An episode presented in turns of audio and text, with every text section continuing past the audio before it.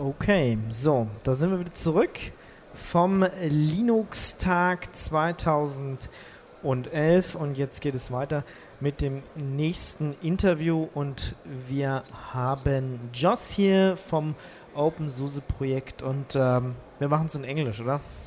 Yeah, preferably. Ja, yeah, aber du kannst auch Deutsch, oder? Yeah, I can follow German, but speaking it is just too embarrassing, so I'm... yeah. Okay, dann ähm, versuchen wir es auf Englisch.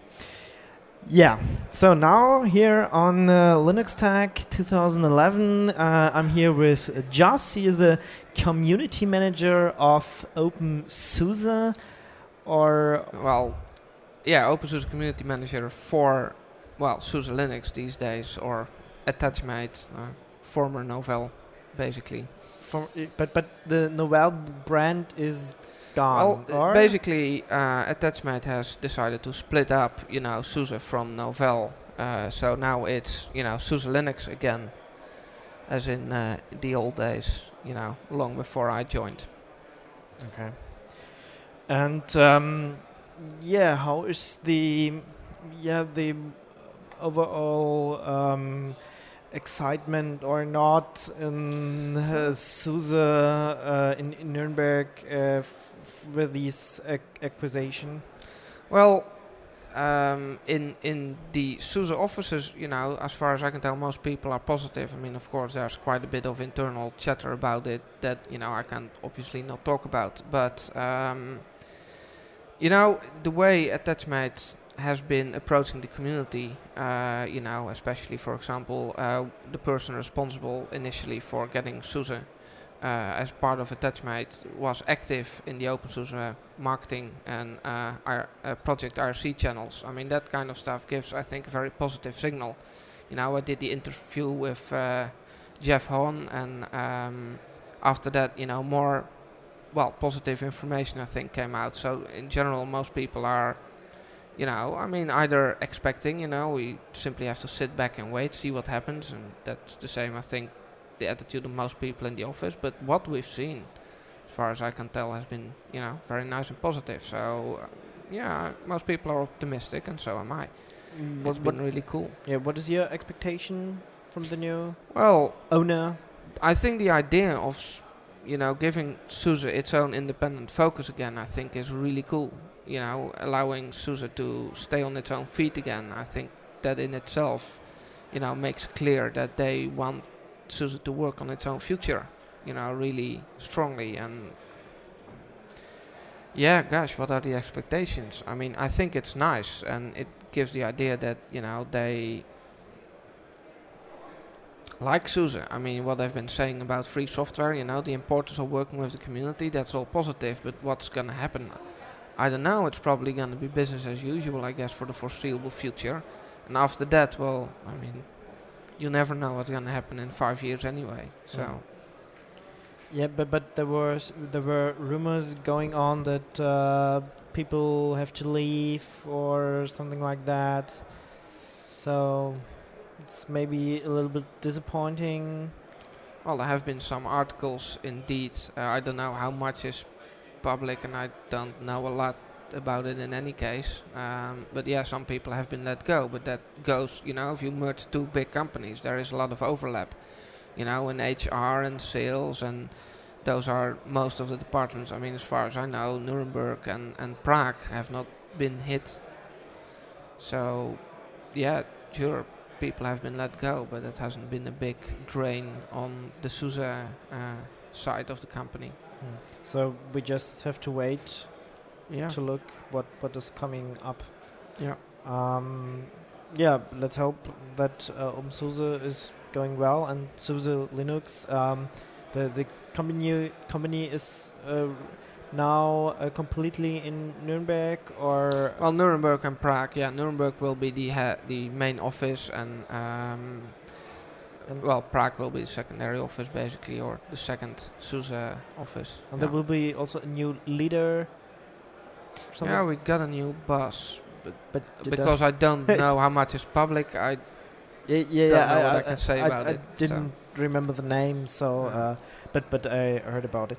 Um, so what what is your job exactly at the moment at? Um, Well, it hasn't changed. I'm still, uh, you know, supposed to help make OpenSUSE a success, both by working within the OpenSUSE community and within, Nove- uh, well, not Novell anymore, but SUSE Linux now.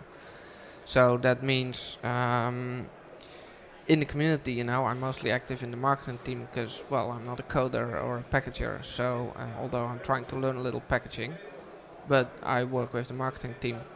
Uh, and I have a budget, of course, for you know promotional work, marketing work, which I try to spend as wisely as possible. Uh, we're currently busy on organizing the Open OpenSUSE conference. When will it be? Sorry? The the OpenSUSE conference. Yeah, the OpenSUSE co- conference is going to be uh, in uh, September. It's not officially announced yet because we haven't basically signed uh, anything yet, but it's most likely going to be in a really cool location. Um, But you don't gonna tell us where? Not yet. You'll hear most likely on Friday. Um, That will be the announcement. maybe I'll, yeah. If you want, I might come back and talk about that. okay, but Um, cool location in oh yes, in September. yeah, September. So in September there's also, or in August there's the open uh, the summit, the desktop, summit. Yes, exactly. Yeah, uh, here in Berlin. yeah. Um, and you're from the KDE uh, Well- or, or you're a little bit connected with? Well, KDE. more in the middle, I guess. Now I'm gonna be responsible for all the press and marketing side for both the KDE and the GNOME teams. Uh, you know, I basically for the desktop summit and KDE and GNOME marketing people are involved, uh, both. Um, yeah, marketing uh, the desktop summit is gonna be pretty cool. I mean, it's um, huge event. You know, we expect about 1,400 people, well, between 1,000 and 1,400, because that's basically all we can handle. So we just hope it won't be too much more than that. But um, yeah, I enormously look forward to that because it's really a gathering. You know, it's one of those meetings where um, like-minded people come together. I mean, that's to some extent true, of course, for an event like this. But this is more generic and has a lot of people, you know, that don't know each other and have little connection. While the desktop summit really is a place where you know communities, very tight-knit communities, gather two of them even, which makes it both, you know, interesting and open, and at the same time really a place where friends, you know, meet again, and that creates a really nice atmosphere, and it's really a great place to be. Yeah, and it's not a fair. Uh, it's just a conference. Not yeah, here, like it's really to get work done yeah. and to get more to know coding each other better. and yeah, uh, um, talking yeah, about it has been moving more to to to discussing though, and you know, getting all noses in the same direction, as the Dutch would say, because the in the old days, you know, such conferences were indeed a place where you sat down and you were hacking for a couple of days, but. Um, because KDE and GNOME both have grown incredibly, they both have really a strong need to um, discuss like design choices, more of the kind of social and philosophical sides of the project, and those are really more subjects than you know the hardcore let's get some work done side of it. So that that's a shift that has been visible over the last I don't know ten years I guess, and it, I think it's good. I mean it makes sh- it shows that we've grown. You know we've grown up.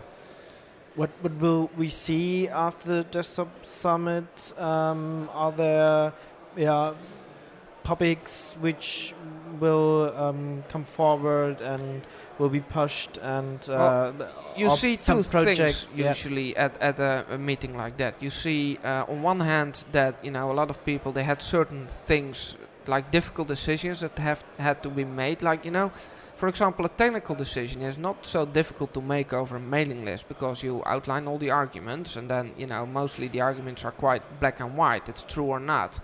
So then you look at the big picture and you say like, okay, you know, 80% of the arguments are clearly pro solution A, so you know we would be crazy to go for solution B, and then everybody agrees and you have a solution. But if you talk about something like design, you know, or or more, uh, well, for example, marketing, of course, you know, it's also a lot more vague, or uh, you know. Um, uh, big, you know, design decisions like, you know, are we gonna uh, build a whole new um, user interface or a new uh, scripting engine. Th- those, those kind of decisions are much better done face to face. So what you will see is that a lot of people come to the desktop summit to make such decisions and talk about those things. And that is, I think, one very important part of the desktop summit. And another thing is that a lot of people will come there with like grand visions, big ideas, things they have been working on they want to show and that will set, you know, the pace for the future of the free desktop. And that is also well the second crucial part I think for the desktop summit. It's a place where new ideas are born or at least, you know, where they grow up and find a following and then you know, in the months after the desktop summit, they get executed. Mm. So uh, it, it's a place, you know, where you can share the ideas, the things you've been working on, where, where people, you know, all get together to, to find direction. You know, I mean, it is free software communities have a tendency to all work in slightly different directions, and a meeting like this can get everybody, you know, go in the same direction for the same goals. That's a very powerful thing, and that's why a desktop summit is incredibly important. So last year, the Akademy and um, the GUADEC uh, were separated. Uh, so this this year they are combined to the desktop summit. Um, yeah, why why again? Why? So the first desktop summit in Gran Canaria was a big success in many ways. I mean, maybe not as much as some people expected. You know, there there were definitely people who were thinking, you know, along the lines of, oh gosh, they're gonna merge GNOME and KDE. Well, I doubt that's gonna happen okay. any day soon. Mm-hmm. Um, but the desktop summit did provide a place, you know, where some collaboration and getting to know each other was possible, and I think in that way it was really positive. And you know, the vast majority of both communities basically wanted to do it again together, so that was really good. But um, especially the GNOME community was in a, you know, in the position that they were working on GNOME 3, and they could really use, you know, a GUADEC where they could really focus on getting GNOME 3 out of the door.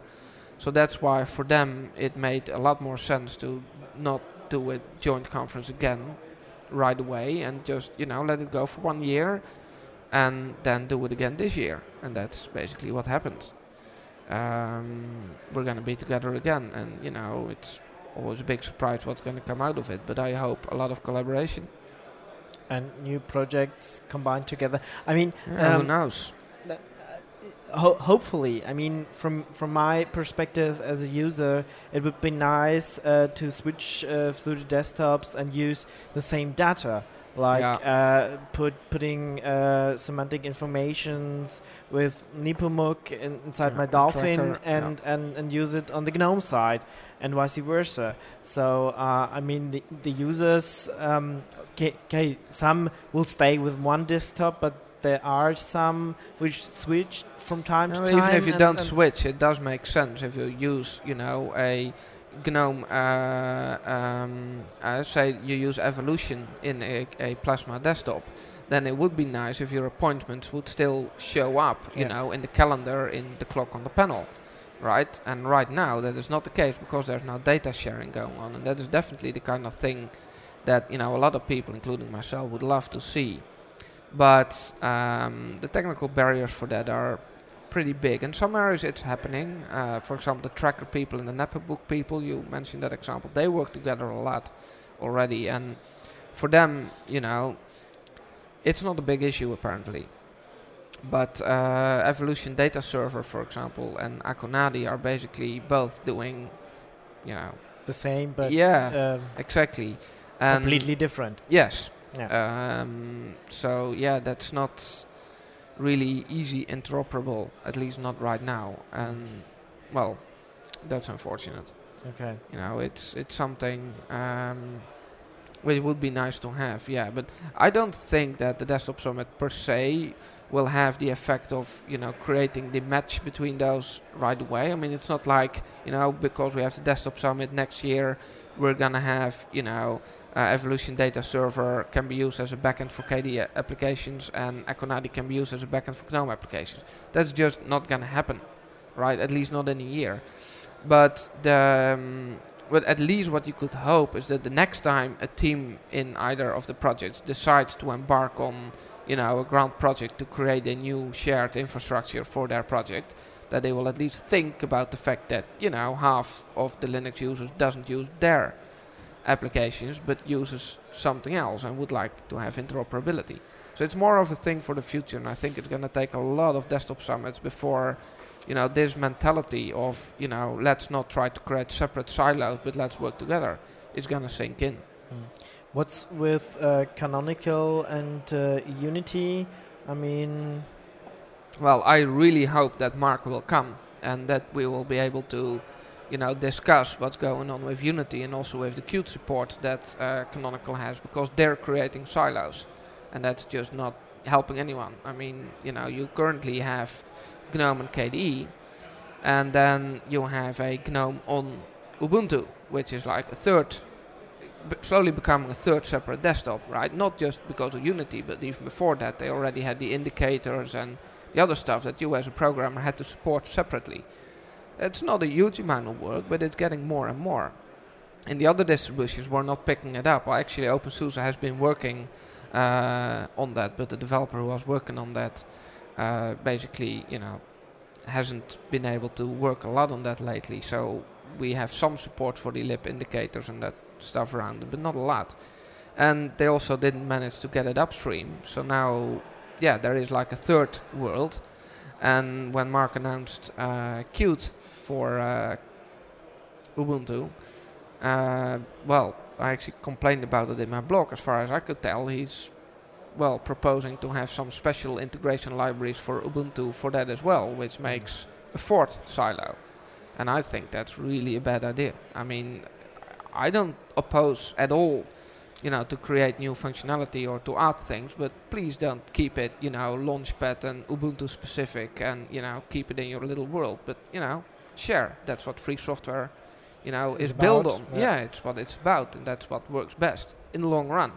Right, I mean, Xandros and Linspire, they did pretty cool stuff. You yeah. know, yeah. I mean, Linspire, I, I recently saw um, I believe the who's that the name of that guy behind Linspire? Um, oh, yeah. Michael Robertson or something like that. He he uh, tweeted I think about uh, Linspire's App Store, right? Because they had what the what the Apple App Store they had that a long time ago. Click and run.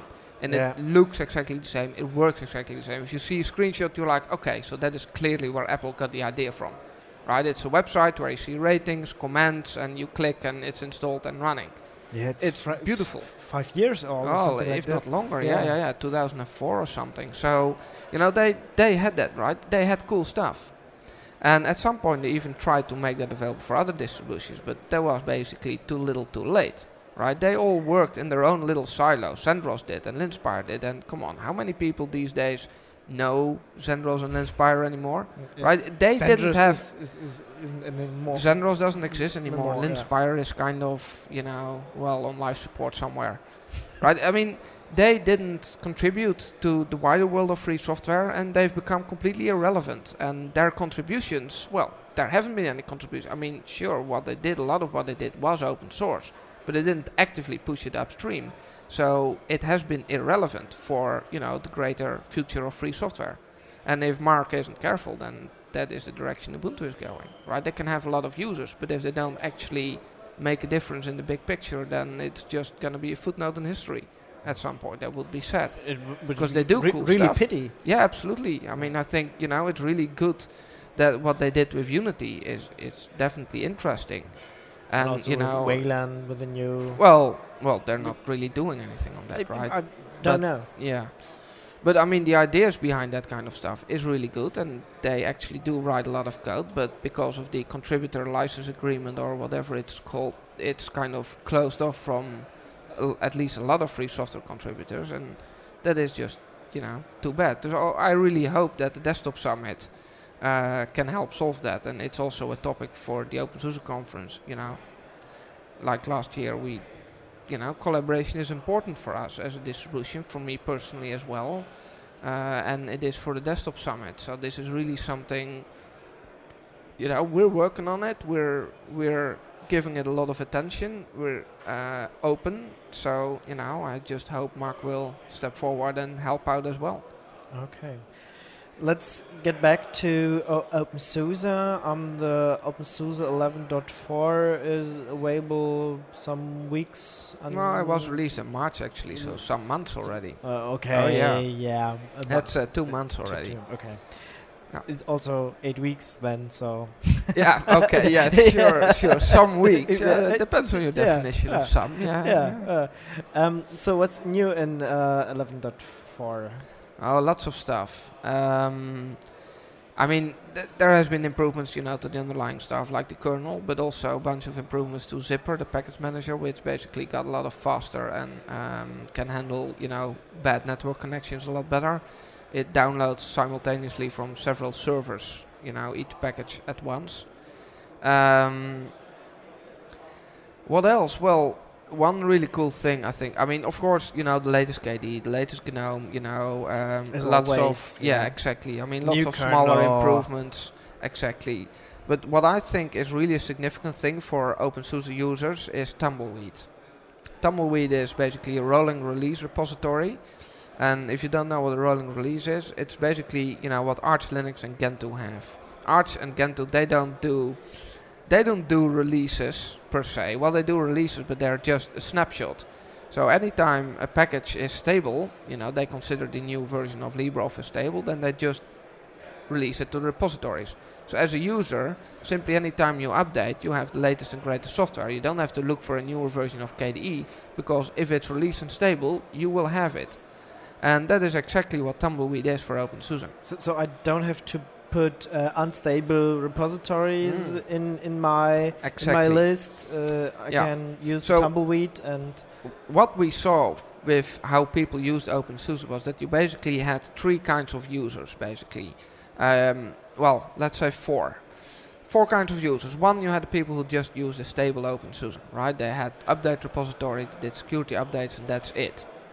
Then the second kind of people, they add like one or two repositories, right? The games repository maybe to have some extra games, Pac-Man, of course. Um, and maybe, you know, they want the latest GNOME or the latest KDE. So some updated applications. And the third group of users, they added, you know, 10, 20, sometimes 30 different repositories because they wanted the latest kernel, the latest firmware, the latest GCC, the latest Uh, uh, libraries. They wanted the latest KDE and the latest GNOME and the latest Banshee and the latest LibreOffice and the latest Firefox and the latest. So that got messy, right? I mean, OBS, which we use to build packages, is really powerful because every package it builds in a clean VM, which means that you're always ensured that the package is built specifically for that OpenSUSE release, which makes you know having 20 or 30 repositories at least a bit more stable than it would be on another distribution that doesn't have OBS. But still, there is a limit to what you can do. I mean, at some point, if OBS builds for 11.4, but you have you know a newer kernel, a newer Xorg, a newer uh, you know library X, Y, and Z, then uh, in no way can you really claim that your distribution is OpenSUSE 11.4 anymore, right? It's like a weird hybrid between newer and older, and that just begs for trouble, right? It will break at some point. So what some users did is they added factory to their repositories, and they simply, yeah, factory is a development tree of OpenSUSE. But in factory, we have release candidates, uh, betas, alphas even, right? Or even snapshots of the development of KDE and GNOME. I mean, that's crazy unstable. That's just, that doesn't work very well most of the time. Well, I mean, it works most of the time, but once a month, you will come home, you know, you will have had your computer do a update last night, you know, and you'll boot up your computer and, you Nothing know, you're looking at a Yeah. command prompt, Yeah. right? So, and that's a fact of life there.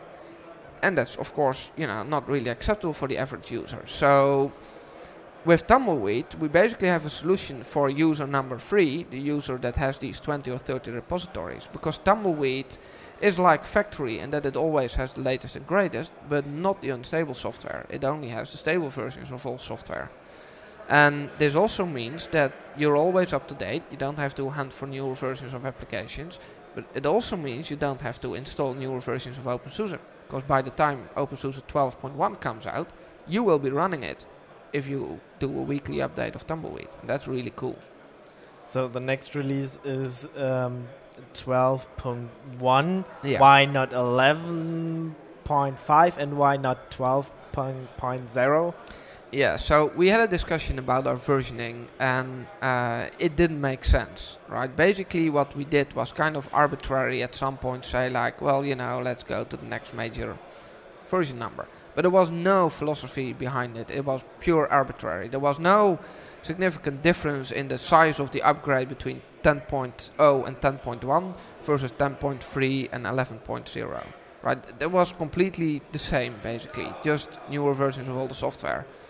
There was nothing special why you would call it 12.0, so that's why we went for 11.4 after 11.3, right? There was a discussion, and everybody said, well, there's nothing why we would call it 12.0, so let's go on in the 11.x series. Well, yeah, that's fine, but you know, we'll never have something that's big enough to call it 12.0. So we're gonna go until 11.60, and we're still, you know, and uh, it wasn't clear to everybody what the next release is gonna be. So finally, there was, um, you know, Andreas Jaeger started a discussion about it, and in the end, it was decided to have something that looks a lot like our current schedule, except that it has a philosophy behind it, which is fairly simple. We have eight month release schedule. That means every three releases, the dates become the same again.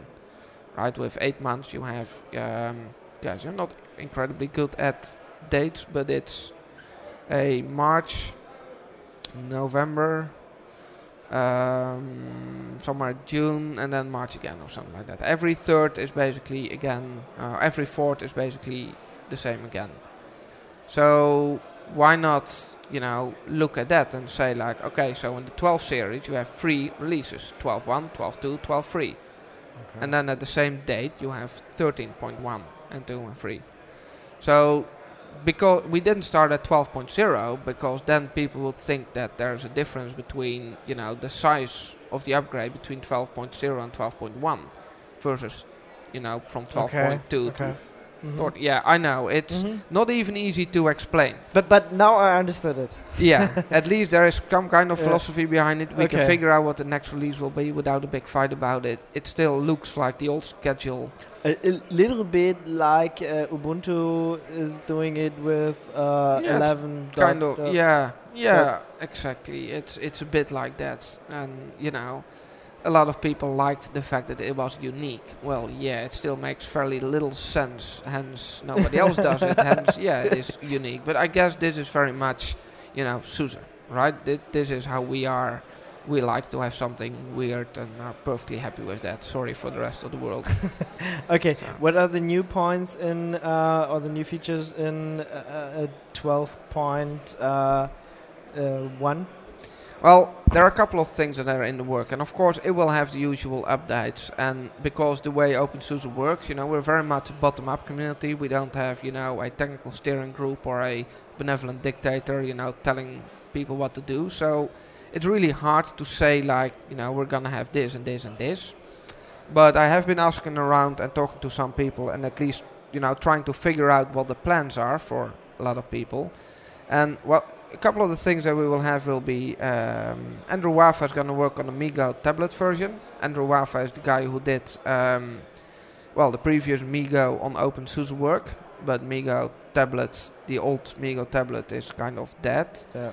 So, but he's going to work on the new MeeGo tablet, which is nice. Um, another cool thing is Snapper which is a kind of snapshot module for YaST. What Snapper basically does is if you do an upgrade, um, it can roll back the upgrade basically. It supports the uh, Btrfs snapshot Okay, like, like an LVM snapshot, but with Btrfs. Well, it's more like uh, if you change things on your drive, uh, Btrfs can record those changes and then you can roll them back. It's kind of like a backup system. Uh, and we're working on basically building that into our upgrade process so you can actually use this when you install a package and something breaks, you can roll back all the upgrades you did. Okay. Which is really nice, of course. So, and this has to have some easy to use way of working with it. So that means we're gonna have integration in YaST, which makes it, you know, just like you can set up a virtual machine on OpenSUSE with a couple of mouse clicks. It will be very easy to use, you know, these Btrfs snapshots with a couple of mouse clicks. And I heard SaX is back. Yes, well, it's not back yet, but we have a huge number of Google Summer of Code projects this year. We have 16, which is, you know, well, there aren't a lot of distributions active in Google Summer of Code, but we have more than, you know, all others combined. Um, and one of those projects is to bring SaX3 back from, you know, the digital grave and, um, well, SaX2 and port it to the new Xorg and make it available again.